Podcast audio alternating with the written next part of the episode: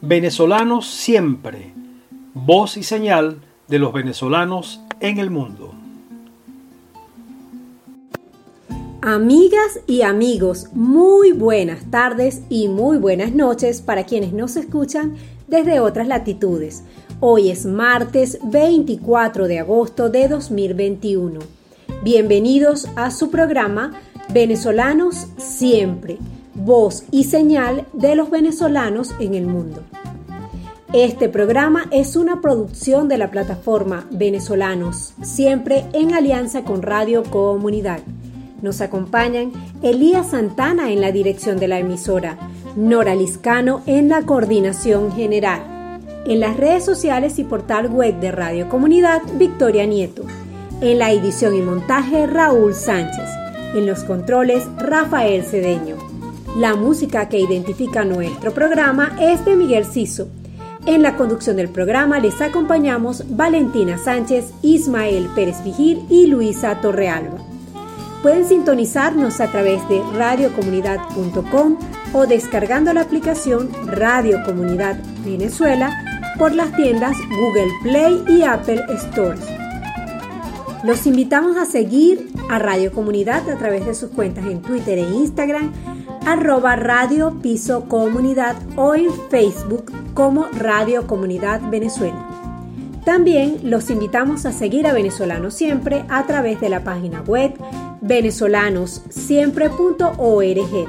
En Twitter e Instagram nos encuentran como arroba VE Siempre 1. Nuestro correo electrónico es vesiempre.gmail.com. Hoy en nuestra sección En Contexto conversaremos con Ángel Oropesa sobre los encuentros Las Ideas de Todos convocados por el Frente Amplio Venezuela Libre. En nuestra sección Venezolanos Talentosos conversaremos con la periodista venezolana especializada en béisbol, Mari Montes. Con ella hablaremos sobre la hazaña lograda por Miguel Cabrera al conectar su honrón número 500 en las grandes ligas.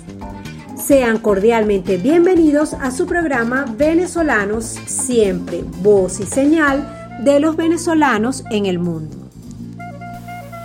Es noticia. El pasado jueves 19 de agosto, el Frente Amplio Venezuela Libre presentó los resultados y hallazgos de los encuentros, las ideas de todos que se desarrollaron durante un mes alrededor de todo el país y en el que participaron más de 500 organizaciones, entre ellas eh, representantes de los sectores universitarios, salud, producción, comunidades organizadas, organizaciones no gubernamentales y partidos políticos. Precisamente sobre este tema tendremos como invitado a Ángel Oropesa, quien nos hablará sobre los resultados obtenidos en estos encuentros. Este lunes 23 de agosto, la Comisión Interamericana de Derechos Humanos de la Organización de Estados Americanos emitió un comunicado a través del cual llama a un diálogo serio, amplio e inclusivo para la urgente reconstrucción de la institucionalidad democrática en Venezuela.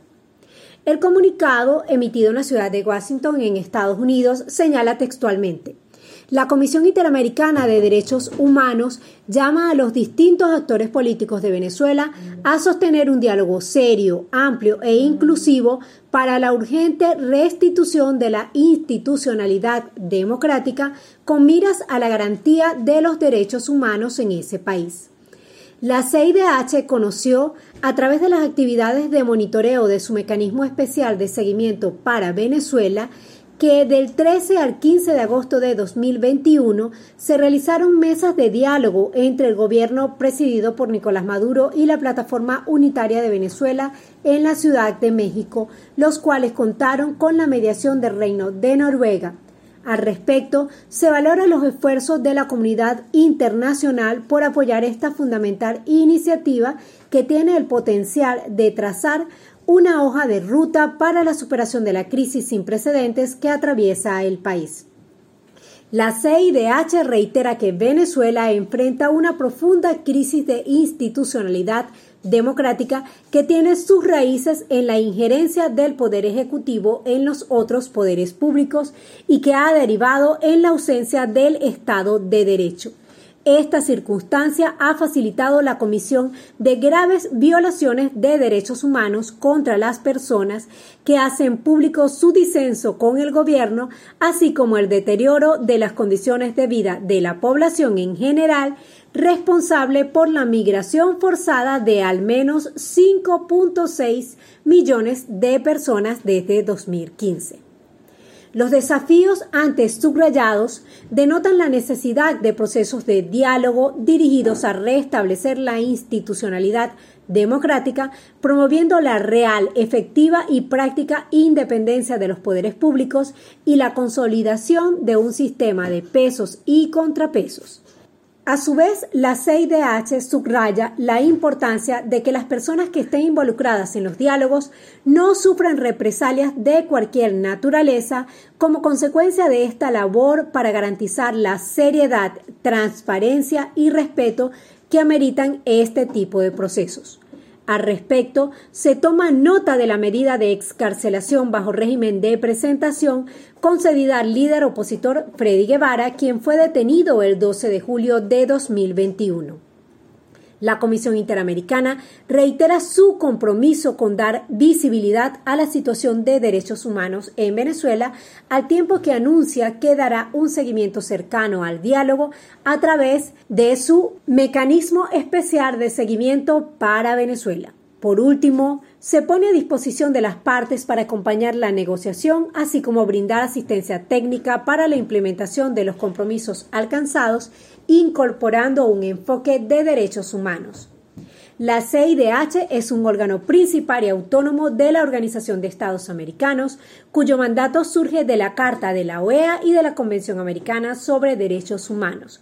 La Comisión Interamericana tiene el mandato de promover la observancia y la defensa de los derechos humanos en la región y actúa como órgano consultivo de la OEA en la materia. La CIDH está integrada por siete miembros independientes que son elegidos por la Asamblea General de la OEA a título personal y no representan sus países de origen o residencia. Fin del comunicado. Según medios periodísticos de Cabo Verde, la decisión del Tribunal Constitucional de ese país sobre el caso del empresario colombiano Ale se podría conocer esta semana se conoció que los jueces continúan deliberando y que es a partir del fin de la deliberación cuando se comenzarían a contar los siete días para que sea presentada la decisión del tribunal. Amigos, vamos a una pausa y volvemos con más de venezolanos siempre. Contexto Amigos y amigas de Venezolanos Siempre, hoy tenemos el gusto de tener como invitado a Ángel Oropesa. Ángel es venezolano, es psicólogo, doctor en ciencia política, profesor titular de la Universidad Simón Bolívar y de la Universidad Católica Andrés Bello y además es un hombre preocupado por la situación de Venezuela, ha venido participando activamente en diversas acciones vinculadas con la recuperación, el restablecimiento del Estado de Derecho, de la democracia en Venezuela. Y hoy lo tenemos para conversar sobre el encuentro Las ideas de todos, o mejor dicho, los encuentros Las ideas de todos que se desarrollaron durante un mes en distintos puntos del país, promovido por el Frente Amplio Venezuela Libre, en estos encuentros se congregaron actores de la sociedad civil, universidades, sindicatos, gremios, partidos políticos y ciudadanos preocupados por la situación de nuestro país. Eh, sobre este tema y muchos temas más vamos a conversar con Ángel. Bienvenido, un gran gusto tenerte en Venezolanos siempre. Hola Ángel, ¿cómo estás? Buenos días. Durante los últimos dos meses, el Frente Amplio Venezuela Libre organizó 144 encuentros regionales denominados Las Ideas de Todos, con la participación de más de 500 organizaciones de diversos sectores, como las universidades, el sector salud, el sector productivo, comunidades organizadas y los partidos políticos. ¿Cuál fue el objetivo de esos encuentros y qué temas se abordaron en los mismos? Buenos días Luisa, buenos días Ismael. Eh, una cosa en la que seguramente coincidimos los tres es que una, una condición imprescindible para el éxito de esta lucha por la liberación democrática de Venezuela y para hacer viable una transición política es la unidad superior de todos quienes superan, aspiran perdón, al mismo objetivo. Eh, porque una cosa que ustedes saben de sobra, o sea, mucha gente eh, no es lo mismo que una mayoría eficaz. Sea, desagregada, dispersa, sin orden, sin direccionalidad. Esa mayoría no es más que una simple superioridad numérica, o sea, y es insuficiente en una dictadura para constituirse en una amenaza creíble a la, a la oligarquía gobernante. Entonces se puede dar el caso en Venezuela de un escenario que hemos visto en otros países eh, y que de verdad es una de nuestras debilidades fundamentales en términos de comparación relativa de, fuerzas.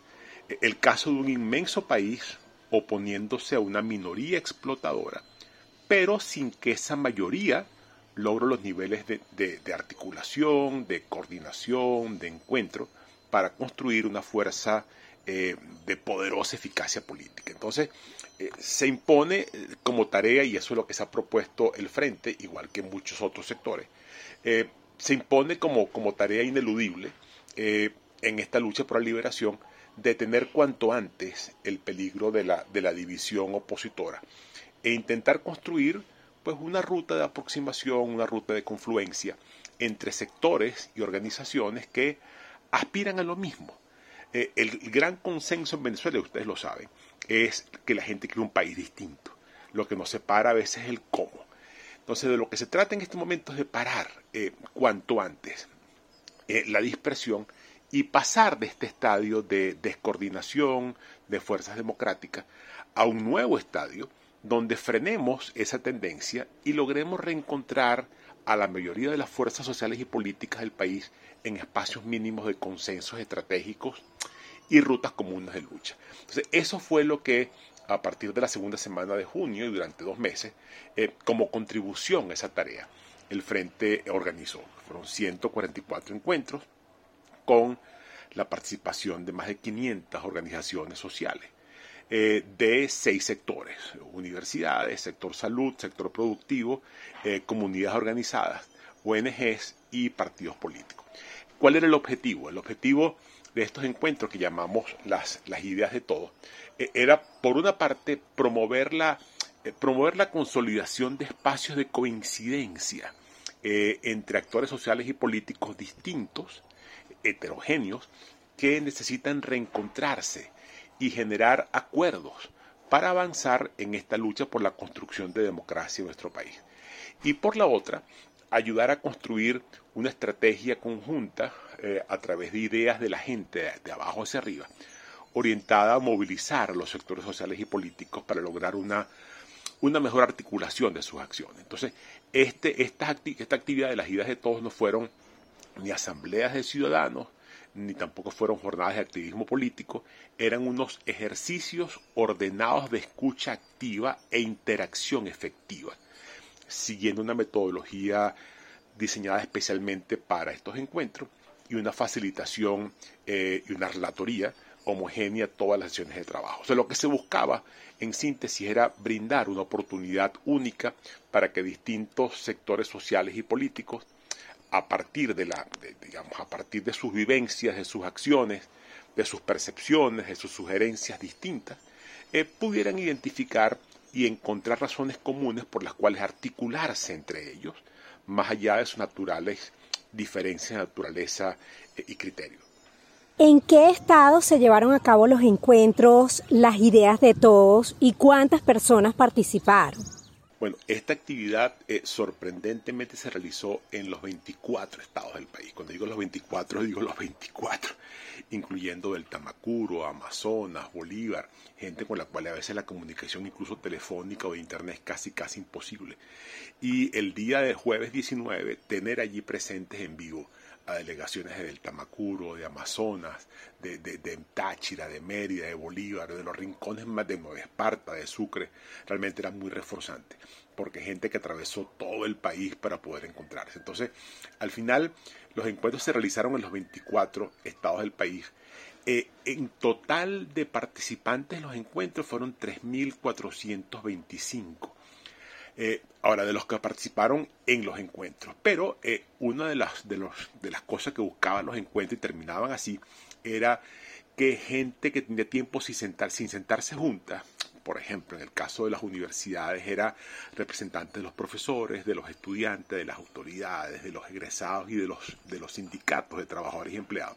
Gente que tenía tiempo que no se sentaba juntas.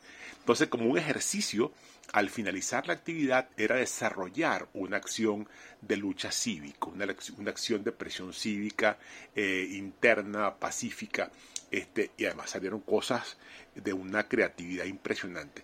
Eh, en esas acciones de lucha cívica eh, que se hicieron el último día de los talleres, habían seis talleres por estado. cada, cada, taller era para un sector específico, universidades, salud, comunidades, como expliqué antes. Los que participaron en las acciones cívicas fueron 6.476. Eh, en total entonces fueron casi 10.000 personas las que participaron en esto. Eso se dice fácil, pero eh, primero en medio de una pandemia, con una movilización restringida, sin gasolina, eh, agréguele la represión del gobierno a cualquier cosa que se mueva, que sea sospechosa. Pues esto es el mentís más absoluto para quienes a veces, a veces de manera muy simple, pues hablan del país dormido, del país abúlico, del país entregado. No, el país lo que está es confuso. La gente lo que está, y tuvimos la experiencia en las regiones, y lo comparto con los hermanos que están afuera, eh, lo que tuvimos la experiencia fue que esto significa un revulsivo emocional. Eh, cuando la gente supuestamente abúlica, supuestamente desesperanzada, supuestamente quería tirar la toalla, empezó a ver que estaba eh, en los estados montándose esto, pues no nos dimos abasto gente que quería participar. Le decíamos, mira, no se puede, claro, porque eso ahí implica mucho costo, implica traslado de personal, implica eh, logística, alquiler de salones, este, bueno, pago de, refrigerios, de almuerzos, o sea, eh, los, recursos son finitos, eh, no son extensos. Entonces hubo que decirle a la gente que no.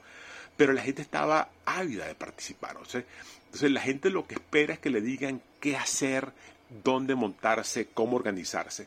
Eh, y tener a 10.000 personas eh, en este momento del país haciendo eso, siempre, ciertamente que solo eso fue un, gran, un gran triunfo. Y ahora vamos a una breve pausa y ya seguimos con más de venezolanos siempre, voz y señal de los venezolanos en el mundo.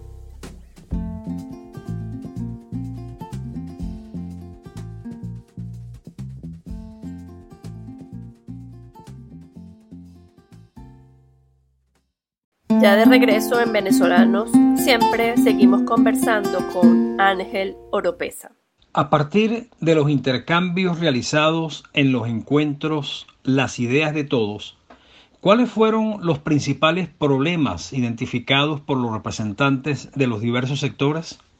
En la presentación que hicimos este, el jueves pasado, el jueves 19 de agosto, eh, hicimos seis presentaciones de acuerdo con cada sector, de nuevo, universidades, salud, eh, sector productivo que implicaba sindicatos y empresarios, eh, que participaba por igual en los estados de cámaras de la región junto con los sindicatos más importantes de la región. El sector de las comunidades organizadas, de las ONG de varios tipos, ONG de salud, de derechos humanos, electorales eh, y partidos políticos. lo, que se, lo que presentamos fue el mismo esquema, la primera parte diagnóstico de los principales problemas, luego propuestas del propio sector para resolver al menos lo que se pueda, parte de esos problemas que se identificaron. Y la última parte era eh, propuestas eh, para mejorar, para optimizar, para contribuir con la lucha por la liberación democrática de Venezuela. Ah, perdón, y una última parte donde entonces hacíamos el, el, acopio, la, eh, la enumeración de la cantidad de acciones cívicas que se hicieron, este, digamos, después de los talleres. realmente las principales, digamos, los principales problemas están todos asociados a al Estado fallido. O sea, muchos problemas, son problemas que en otro país fueran eh, impensables. O sea, problemas, por ejemplo, en el sector de las universidades, problemas desde, desde salarios de hambre, pasando por migración de estudiantes, pasando porque estudiantes no tengan ni siquiera un comedor, un transporte, eh, pasando por universidades desvalijadas, pasando por un gobierno que reprime e inventa cualquier cosa paralela para acabar con las universidades que existen. O sea, una cantidad de, el sector salud da ganas de llorar, por supuesto, o sea, pero si hacemos una especie de síntesis apretada, la mayoría de los problemas tienen que ver con, eh, digamos, son problemas que fueran de nuevo impensables en otro país, porque en otro país, eh, digamos, hay eh, un Estado y hay sectores que se encargan de eso. Entonces, la mayoría son problemas relacionados con un Estado fallido que ha descuidado sus funciones y es parte de lo que explica por qué hay sectores que no solamente sobreviven, sino que además descuidan parte de sus funciones porque tienen que dedicarse a cosas que el Estado debería encargarse. ¿Cuáles fueron las principales conclusiones y propuestas surgidas a partir de estos encuentros? Eh, es difícil responder porque las conclusiones y las propuestas se dividieron eh, ese día, el 19 de agosto, en seis. Eh, por supuesto, es distinto el trabajo de, eh, de, las universidades o el sector salud o el sector empresarial productivo al sector de los partidos políticos. En general hubo bastante consenso en algunas cosas. El país entero, eh, de nuevo, insisto, discúlpeme la, la, la, el fastidio repetitivo, lejos de la conseja ingenua de que somos, somos un país este, entregado eh, el país quiere, quiere hacer cosas, el país está en pie de lucha, está en ebullición. Una cosa que, ustedes conocen muy bien, eh, tenemos unos índices de conflictividad social, o sea, de protestas mucho más alto que el promedio de América Latina. Pero son protestas inconexas, desorganizadas, este, sin coordinación, sin, sin comunicación. Entonces, eh, la gente quiere de alguna forma que eso se conecte, que eso se, se articule para pasar de la mera protesta que son expresiones espontáneas este, de indignación eh, popular, a generación de presión cívica interna. Entonces, eso está en la cabeza de la gente. La demanda de la unidad, la demanda de que nos unamos, de que siendo un país donde todos, casi todos quieren lo mismo, no es posible que no nos pongamos de acuerdo y dejemos de lado las cosas que nos desunen y privilegiemos las cosas que nos unen. Entonces, la mayoría de las conclusiones, claro, hubo conclusiones muy específicas del sector, por ejemplo, las conclusiones del sector de las ONG pidiendo que los ayuden, que la gente esté alerta con esta cosa nueva del gobierno de obligar a las ONG a eh, tener que registrarse, tener que, explicar dónde surge su fondo, cuáles son sus actividades, como una forma de criminalizar las ONG. E, esa eh, conclusión específica de las ONG es distinta a la conclusión, por ejemplo, de las comunidades organizadas o la del sector salud pero en general hubo consensos en demanda unidad, en necesidad de articularnos, eh, en, mandar un mensaje de esperanza que, que nadie se rinde. Y por supuesto, cada sector mandó propuestas, insisto, algunas específicas para su propio sector, o sea, propuestas de los miembros del sector para su propio sector y propuestas para, para el país. Esto eh, hay que sintetizarlo, de nuevo, cada uno de los seis sectores que, que, que participaron en esta, en esta actividad al final tuvimos que hacer unos resúmenes sintéticos, no se burlen, eran resúmenes de 50 páginas. Entonces luego había que transformar esas 50 páginas de resúmenes en presentaciones de media hora para la gente que iba a estar eh, presente en el acto del 19 o conectada por streaming. Eh, nos toca ahora el trabajo, que no es fácil, de sintetizar todavía un poco más esto, para que se vea un poco el trabajo que se realizó. ¿Qué acciones llevará a cabo el Frente Amplio Venezuela Libre para avanzar en la ejecución de las propuestas surgidas de los encuentros, las ideas de todos? ¿De qué forma podemos colaborar los ciudadanos para concretar las ideas y propuestas surgidas de los encuentros? Una cosa interesante y que habla muy bien de los sectores que participaron es que a la hora de formular las propuestas, tanto propuestas internas para el propio sector, como ideas, sugerencias para contribuir con la lucha eh, por la liberación democrática del país. Eh, muchas propuestas eran no, no lista de deseos, no era una carta al niño Jesús, no es hagan por favor esto, era hagamos esto. Eh, una especie de, compromiso de, participación, o sea, es, poner la carne en el asador. el Frente Amplio tiene a estos sectores que participaron, tiene a otros por supuesto, pero los sectores que participaron forman parte del Frente Amplio. Eh, la tarea que viene ahora es cada Frente Amplio regional, de alguna forma, y se comprometieron ellos a hacer lo mismo, eh, de alguna forma empezar a desarrollar acciones cívicas. por eso la importancia de que cada taller, cada encuentro semanal terminara en una acción cívica. porque queríamos probar y resultó mejor de lo que todos esperábamos. Queríamos probar qué pasaba si gente que eh, tiene a veces mucha desconfianza entre sí, porque tiene tiempo que no se sienta junta, eh, ha oído cosas del otro, en este mundo de chisme que el otro es cohabitacional, que si no sé qué más, esta cantidad es el otro es traidor. Entonces, eh, para esto hay dos cosas para, para, recuperar la confianza. Una, esperar que la confianza surja o venga del cielo.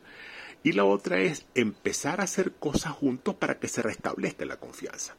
Y fue un poco lo que hicimos y por eso la lista, o lo que hicieron, perdón, y por, eso la lista inmensa de acciones cívicas, eh, de mucha creatividad, de mucha innovación, eh, cosa que uno jamás se le hubiera ocurrido, eh, burlando cercos policiales, burlando censura, pues habla de, lo que hay que seguir haciendo y en los frentes amplios regionales, a través, a través de sus secretariados regionales, pues quedó encargado de estimular esto para que el esfuerzo no se pierda. Ahora, esto por supuesto es un esfuerzo parcial, estos seis sectores son sectores muy importantes, pero quedan muchos más por fuera. Hay que articular a más gente, ciertamente, más sectores, ciertamente. Eh, y ante la pregunta de cómo pueden colaborar los ciudadanos, bueno, el primer paso es enterarse. El primer paso es, si uno no se entera, si uno no sabe lo que pasa, termina creyendo que no pasa nada. Entonces ya un primer paso, por eso la importancia del programa de ustedes, es que la gente sepa que estas cosas están pasando. Eh, y como es un primer paso para entonces acercarse, acercarse bien sea a sus sectores eh, específicos, bien sea a el Frente Amplio. El Frente Amplio está al servicio de la gente, no es una cosa, eh, no es una instancia que exige ni militancia, ni, ni, pertenencia, ni membresía, no, no es una, es una instancia de encuentro, una instancia de coordinación, de comunicación. Entonces acercarse para ver cómo puede contribuir en cada región, ya eso es, ya eso sería suficiente. Porque eh, aquello que decía eh, Aquiles Nazoa, de, que hay que creer en los poderes creadores del pueblo pues nosotros creemos en eso y estas actividades que se desarrollaron es la mejor prueba de que eso es verdad. Y ahora vamos a una breve pausa y ya seguimos con más de venezolanos siempre, voz y señal de los venezolanos en el mundo.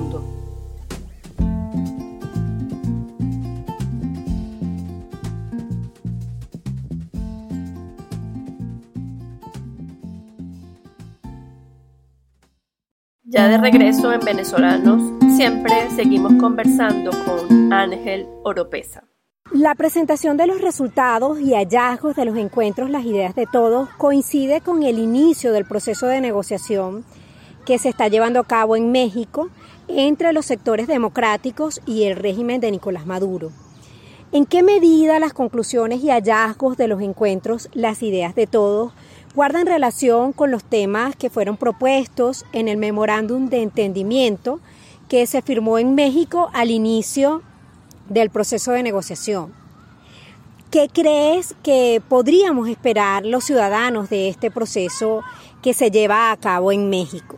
Eh, sí, eh, eh, hay mucha relación, primero porque la delegación que está en México sabía de, esto, haya participado de esto, incluso el coordinador de la, de, la, delegación que está en México por la oposición democrática es miembro del Frente Amplio, Gerardo Blay.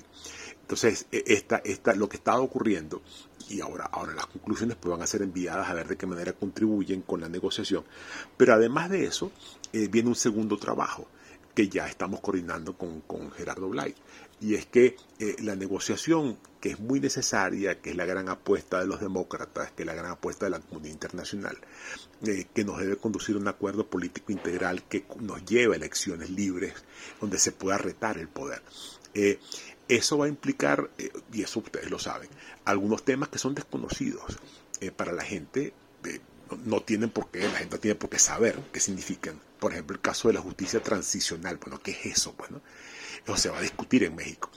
Y otros temas que van a ser antipáticos, eh, porque de nuevo hay gente que ingenuamente cree que la negociación va a ser una rendición eh, de Maduro, va a renunciar al poder mañana, va a irse hasta preso, eh, o sea, una cosa donde entonces haya un ganador absoluto y un perdedor absoluto. Y eso no son las, las resultas, las conclusiones de las negociaciones. Entonces va a haber cosas que son seguramente antipáticas. Y se le ha pedido al Frente Amplio que eh, contribuya tanto con la eh, tarea de pedagogía política, de explicar usando el, digamos la, la, estructura de los frentes regionales. Recordemos que los frentes, que como dije antes, es una instancia al servicio de, eh, está presente en todos los estados del país, está presente en muchos municipios y está formado por mucha gente, por partidos políticos y por muchos sectores sociales. Entonces, esa estructura nos han pedido usarla en el buen sentido de la palabra y ahora usar esta cosa, eh, lo que se ha generado a partir de las ideas de todos, para un trabajo de pedagogía política donde se explica a la gente cosas que se van a discutir en la mesa de negociación y cosas que van a salir de la mesa de negociación. Entonces, la relación entre las ideas de todos y lo que se está haciendo eh, eh, en México, pues es, es realmente eh, muy cercana. Y, tiene que ser así, creo que todos los demócratas tenemos que apostar a que eso sea un éxito. Sabemos que el gobierno de Maduro va a querer usarlo, no es un secreto para nadie, aquí nadie se chupa el dedo. Va a querer usarlo para ganar tiempo, para, para disfrazarse de lo que sea, eso lo sabemos. Pero este, por algo está allí, o sea, por algo está sentado allí, por algo no se puede parar, o sea, lo hemos obligado a sentarse. Ahora lo que falta es, la labor de los ciudadanos es organizarse, eso hay que decirlo sin ambajes, sin prurito, de la manera más clara posible, cómo contribuimos los ciudadanos en que eso sea exitoso. Bueno, organizándonos a lo interno y generando la presión cívica interna necesaria, sin la cual la negociación no va a resultar. Si el gobierno siente una presión interna sobre sus hombros, que le rete la gobernabilidad, que le exija lo que tiene que exigirle, pues México va a tener muy poco futuro. Entonces nuestra labor, más que eh, pedir que haya cosas en México, nuestra labor es organizarnos a lo interno y ejercer la labor que tenemos que hacer, que es esa labor de creación de presión cívica interna. El próximo 21 de noviembre se llevará a cabo un proceso de elecciones regionales y locales en Venezuela a tres meses de esos comicios, hay diversos puntos de vista sobre los mismos. Algunos actores señalan que es necesario participar, otros tienen dudas. ¿Cuáles son las ideas y opiniones que se han debatido en el Frente Amplio Venezuela Libre en relación con este proceso electoral? Bueno, el tema del evento del 21 de noviembre, este, sean elecciones o no, el evento del 21 de noviembre, pues eh, ha generado cualquier clase de discusión en el seno de la, del Frente Amplio, tanto nacional como regional. Eh, como es, solemos llamarnos la casa de todos, pues tenemos dentro de la casa, dentro de la familia, hijos que ya han dicho, como el caso de la causa R, que no van a participar, eh, otros hijos de la casa que dicen que sí van a participar bajo cualquier condición, por ejemplo el caso de muchos grupos chavistas disidentes que hacen vida en el frente, y otros que están estudiando. Eh, el caso de la plataforma unitaria, que ha dicho que bueno, que cualquier cosa que decida en un sentido o en otro va a ser producto de la, de la, de la unidad. Eh, el frente se presta para que se oigan los, todos los sectores, para que se escuchen argumentos. Eh, y en eso hemos sido, gracias a Dios, bastante exitosos, de que la gente si no oye lo que piensa el contrario, si no oye lo que piensa quien está decidido a hacer la cosa distinta a lo que yo estoy planteando, pues no avanzamos mucho. Entonces, esas discusiones que se han dado, eh, algunas muy candentes, lo bueno es que han eh, permitido ventilar argumentos y han permitido llevar argumentos al seno de las organizaciones políticas que hacen vida en el frente. Entonces, eh, digamos, no, el frente hasta que, eh, digamos, la familia entera tenga una decisión, no puede salir a decirme el frente eh, hace esto, hace lo otro. Lo que hemos dicho, lo que nos vimos obligados a hacer esta semana pasada, esta semana acaba de terminar, es eh, poco recordar que el Frente no es una plataforma electoral, no es una tarjeta electoral, porque algunos sectores empezaron a utilizar el Frente como legitimador, entonces uno, fulano de tal, este, no sé, Ismael Pérez Vigil se lanza alcalde del Vigía con el apoyo del Frente. Eh, esas cosas pues hemos dicho, mira, no. Pero más allá de eso, lo que estamos es sirviendo como de mesa de comunicación, de diálogo interna de la oposición para que se ventilen todos los argumentos. Estimado Ángel, muchísimas gracias por esta conversación, por todas las ideas que has compartido. Nuestro espacio venezolano siempre está a la orden para nuevas ideas que desees compartir. Les recordamos a nuestros oyentes que pueden seguir a Ángel Oropesa a través de su cuenta en Twitter, arroba Ángel Oropesa 182. Muchísimas gracias Ángel y ahora vamos a una pausa y regresamos con más de venezolanos siempre, voz y señal de los venezolanos en el mundo.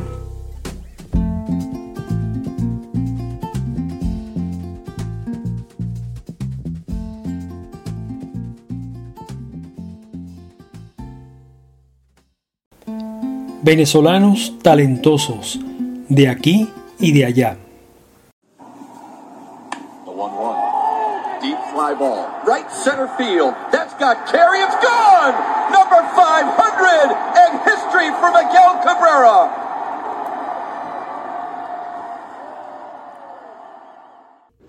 Hoy desde Venezolanos siempre nos unimos al júbilo que embarga a los venezolanos por este logro alcanzado por Miguel Cabrera al conectar su jonrón número 500 en las grandes ligas. Miguel Cabrera se convierte en el jugador número 28 en la historia de las grandes ligas en alcanzar esta hazaña en su carrera deportiva. Y hoy en Venezolano Siempre tenemos el lujo de contar con la participación de Mari Montes, venezolana, periodista especializada en el ámbito deportivo y particularmente en las grandes ligas, para que nos cuente qué significado tiene esta hazaña que ha logrado nuestro Miguel Cabrera. Bienvenida Mari y muchísimas gracias por aceptar compartir con nosotros en Venezolano Siempre. Hola, ¿qué tal? Gusto saludarles.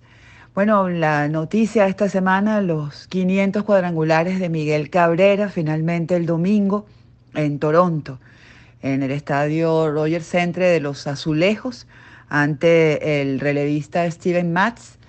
Un cambio en 84 millas, la conectó con el madero y la depositó en el bullpen de los visitantes para finalmente llegar a los 500 honrones. Había tardado ocho juegos entre el cuadrangular 499 que lo conectó en Baltimore y este honrón número 500.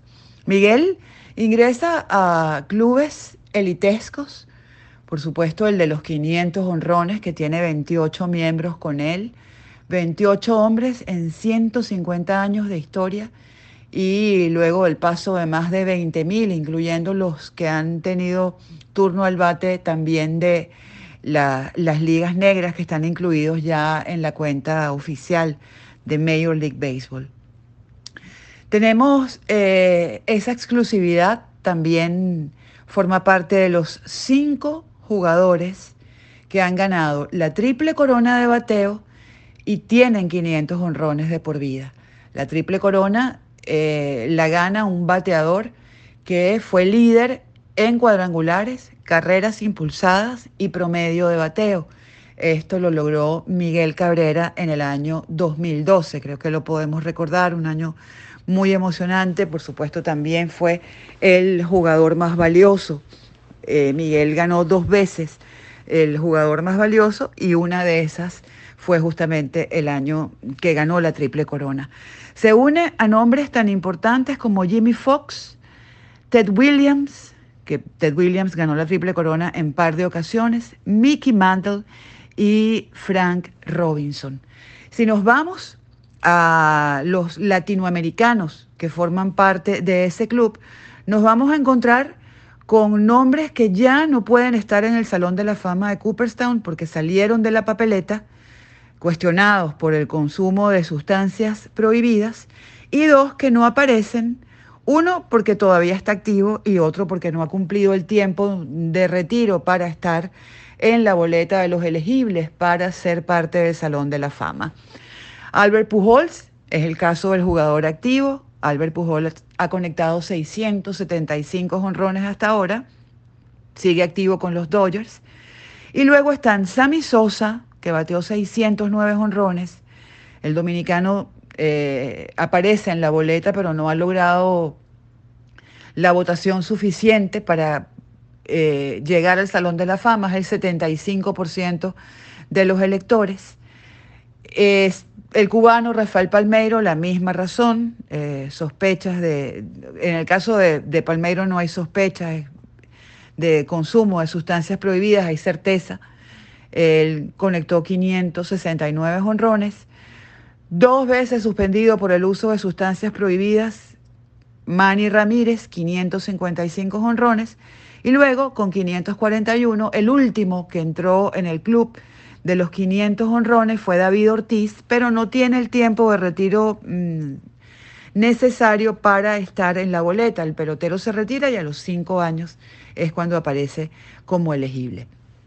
Miguel Cabrera haciendo historia, por supuesto, como el primer venezolano que logra los 500 cuadrangulares. Antes de Miguel, el que más honrones había conectado había sido el gran gato Andrés Galarraga con 399. Se quedó allí en la puertica de los 400. Miguel Cabrera se confirma como el gran bateador derecho de Venezuela, sin duda alguna es el mejor que ha salido de nuestro país hasta ahora. Y bueno, ahí sigue detrás de otra meta que son los 3.000 imparables con este cuadrangular. Llegó a ponerse a 45, fue el 2.955 de su historia. Se espera que terminando la temporada en septiembre esté muy cerca de los 3.000 hits y entonces entrará en un grupo todavía mucho más exclusivo de los bateadores que han conectado 500 honrones, dado 3.000 hits, además tienen una triple corona y lo han alcanzado con un averaje vitalicio que supera los 300 puntos. De verdad que lo único que describen estos números es a un gran bateador y la única manera de acumular estos números es con disciplina, con trabajo, admitiendo los errores. En el momento que Miguel Cabrera mm, se desvió del camino, inmediatamente corrigió el rumbo, reconociendo la falla, buscando ayuda para solventarla y solo así se puede llegar a tener eh, números que permitan mucho más que soñar en la posibilidad de tener a otro jugador venezolano en el Salón de la Fama de Cooperstown. Fue noticia, tendencia mundial, todos los noticieros deportivos en los Estados Unidos se ocuparon en primer lugar de Miguel Cabrera porque definitivamente lo que hizo fue espectacular y eso, que sean solo 28 hombres entre más de 20 mil, solo 28 en 150 años, nos habla de la dimensión de lo que hizo Miguel Cabrera al conectar su cuadrangular 500 ayer, eh, este domingo, en Toronto. Tengan un feliz día y muchas gracias por invitarme a participar este ratito. Muchísimas gracias, Mari, por ofrecernos ese reporte tan completo del significado que tiene para Miguel Cabrera y por supuesto para los venezolanos el hecho de que nuestro Grande Liga conectó su honrón número 500 ubicándose entonces como el jugador número 28 de las grandes ligas en alcanzar esta meta. Les recordamos a nuestros oyentes que pueden seguir a Mari Montes a través de su cuenta en Twitter, arroba por la goma, y a través de su cuenta en Instagram, arroba por la goma 8. Y pues Miguel Cabrera, después de esta hazaña de conectar su honrón número 500, ofreció declaraciones a los medios de comunicación. Vamos a escuchar parte de lo que dijo nuestro Grande Liga después de este logro. Este, quería salir rápidamente de eso, quería darle esa satisfacción a los fanáticos de Detroit que lo pudieran ver en casa, pero no se pudo. Este, he estado concentrado en tratar de hacer buen contacto con la pelota, pero me han, me han pichado difícil. Como me decían mucho, este, nadie quiere ser número 500 este, en esa cifra. Pero gracias a Dios, como le decía yo a los muchachos, este, siento que me quité un gran peso de encima. Este, es un alivio, es una gran satisfacción este, para mi país, para mi familia. Y, y bueno, este, seguir adelante y que este, sigan pasando cosas buenas. Se siente muy bien, este, pero yo creo que la tarea no, no se ha terminado todavía, este, hay que ser enfocado en las pequeñas cosas del béisbol y bueno, cuando tú, tú mismo le dijiste, cuando uno se retire, este, uno va a tener bastante tiempo de pensar, analizar si uno puede entrar al Salón de la Fama, sí o no. En estos momentos yo pienso que es innecesario pensar en eso porque ahora que falta camino, pienso que este, tengo que seguir trabajando, enfocarme en mantenerme sano en el terreno y tratar de jugar la, la mayor cantidad de juegos posible. He pasado por bastante, por muy buenos momentos, este, le doy las gracias a Dios por darme esta oportunidad y, y bueno, esperar que me mantenga sano y, y seguir poniendo mi, mi granito de arena en el terreno. No, yo me siento bien donde he jugado, este, independientemente si fuera a jugar en otro estadio, fuera tenido más honrón en este momento, pero no le hago mucho caso a eso ni le doy mucha mente, porque acepto donde estoy, acepto lo que me está pasando y bueno, gracias a Dios pudimos dar el número 500 hoy y bueno, esperemos que pueda seguir ayudando al equipo y tratar de poner mi granito de arena. Nada, en ese momento empatamos el juego, este, estábamos tratando de ganar la serie y cuando uno se enfoca en, en, el juego, yo pienso que uno no tiene más nada que pensar. Sabía que con un Roma iba a dar 500, lo quería dar en Detroit, no se pudo, pero le doy la gracias a Dios por darme esta oportunidad y bueno, al final del juego pudimos ganar y eso es lo más importante. Desde Venezolano siempre reiteramos nuestras felicitaciones a nuestro Grande Liga Miguel Cabrera por este logro de haber alcanzado los 500 jonrones en las grandes ligas. Apreciados amigos, hemos llegado al final de nuestro programa. Venezolanos Siempre, voz y señal de los venezolanos en el mundo es una producción de la plataforma Venezolanos Siempre en alianza con Radio Comunidad. Los invitamos a sintonizarnos el próximo martes a las 12 del mediodía a través de la página web www.radiocomunidad.com o descargando la aplicación Radio Comunidad Venezuela por las tiendas de Google Play y Apple Store. Les recordamos que el programa será transmitido a las 12 de la noche. Los invitamos a seguirnos a través de nuestra página web www.venezolanossiempre.org o a través de nuestras cuentas en Twitter e Instagram arroba bsiempre1 también pueden contactarnos por nuestro correo electrónico que es bsiempre.gmail.com. Pueden seguir a Radio Comunidad a través de las cuentas en Twitter e Instagram arroba radio piso bajo comunidad y en Facebook como Radio Comunidad Venezuela. En la conducción del espacio los acompañamos Valentina Sánchez y Luisa Torrealba. En la edición y montaje, Raúl Sánchez. En los controles, Rafael Cedeño. En las redes de la emisora, Victoria Nieto. En la coordinación de radiocomunidad.com, Norángel Discano. Y en la dirección, Elías Santana. Muy buenas tardes.